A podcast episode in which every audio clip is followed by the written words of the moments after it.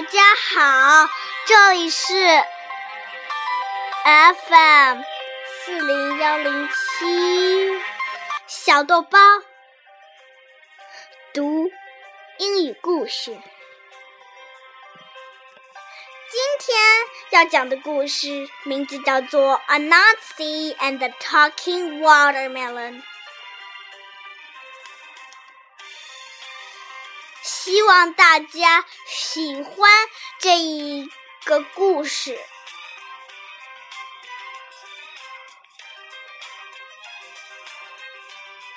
好，现在我就要开始讲喽。Early one morning, Anansi the spider awoke to the sound of Possum hewing his watermelon patch.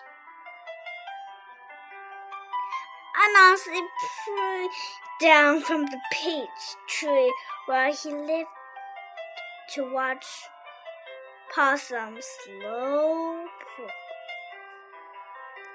Anansi lifted at the thought of a meal of watermelon of his favorite juicy red fruit.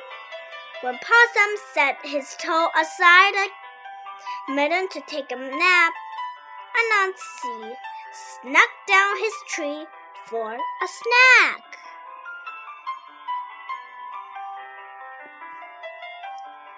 While Possum snored, Anansi shimmed down his fine silk web to the re- rest.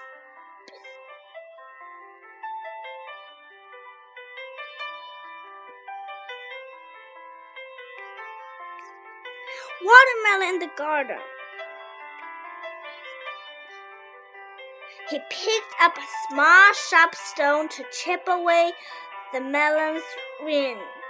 He made a hole that could just squeeze into. Scored himself as the juicy slid down his eight spider legs. Just when announcing about had his full, he heard Possum stare. Possum will push,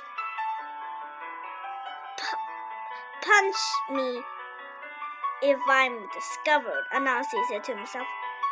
He walked to the hole in the reed and one leg at a time. He tried to pull himself out. He was so slippery. He couldn't keep his footing. He bent himself against the edge of the hole, but he was so full of food.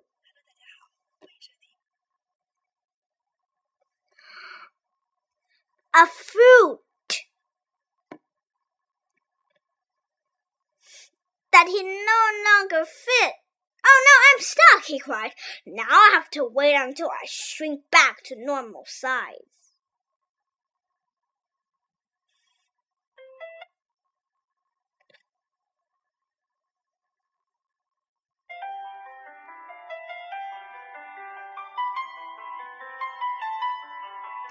Anansi leaned his head upon a watermelon seed. In an attempt to sleep, he tossed and turned restlessly. This is so boring. What should I do while I wait? As he pondered his next plot, he heard Possum at the far end of the road.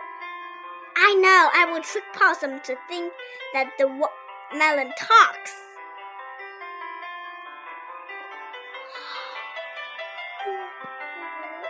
Possum came scratching with his toe and as he neared Anansi Melon, he heard a sound quiet as a mouse. Who was that? he asked. It is I, the watermelon, Anansi now yelled. Absurd!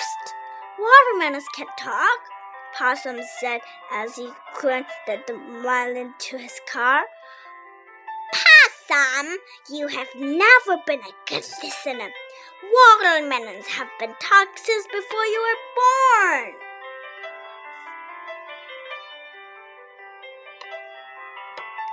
Possum could not believe his ears and cried, Ugh!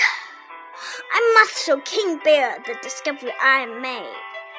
Off he went, carrying the watermelon with Anansi bouncing and to and fro inside.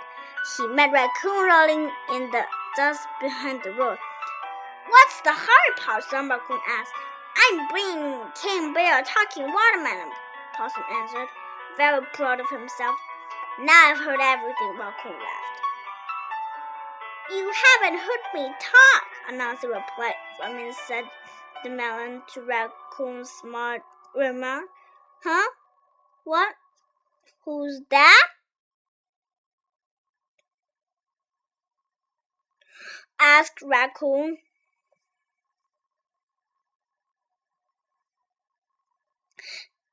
I did, said Anansi, really enjoying his trick. You are silly, Raccoon, for not realizing more that animals have spinach watermelons are more important than you. Do you believe me now? asked Possum. Yes, I do, Raccoon said. This smart elk watermelon is something the king would want to see.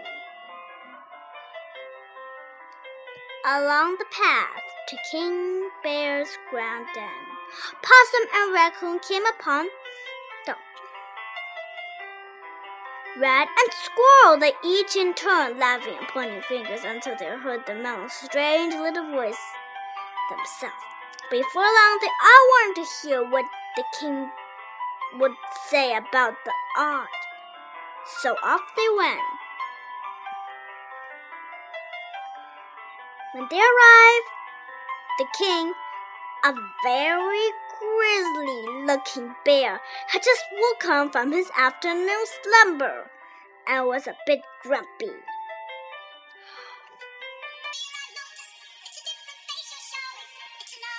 What is it? he growled as the animals bowed before him. Possum placed the watermelon on a tree stump before King Bear. What I'm I to do this? The king asked, counting before anyone had a chance to answer. I do not need any watermelons. I forever my own. This one talks. Tim and You might not relate. That's only King Bear refused to believe he had just from a garden patch.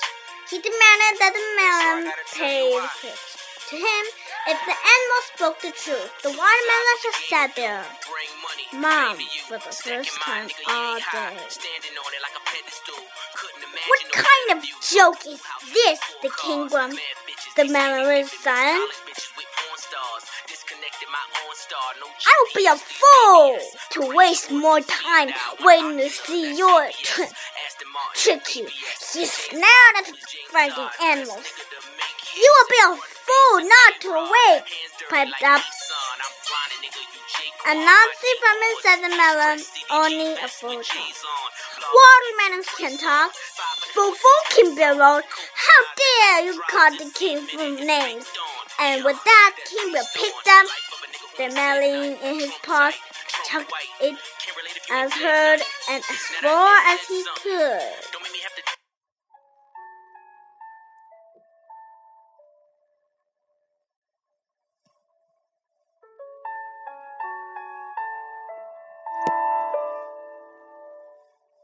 The melon flew through the air and landed with a crack, and the third spilling wide open.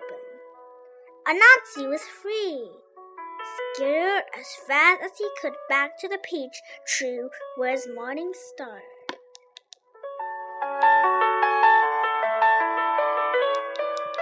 What a great day! Anansi rejoiced. All of this fun has made him hungry again. He began nibbling at a large peach above Possum's patch.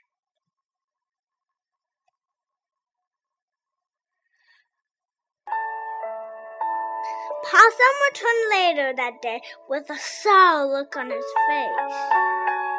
He picked up his hoe and started digging for. Melons, he cried. Next year I will grow something else in this patch. You watermelons are nothing but trouble. Perhaps you should grow more peaches, Anansi said with a mouthful of fuzzy fruit. The king is sore to listen to a peach.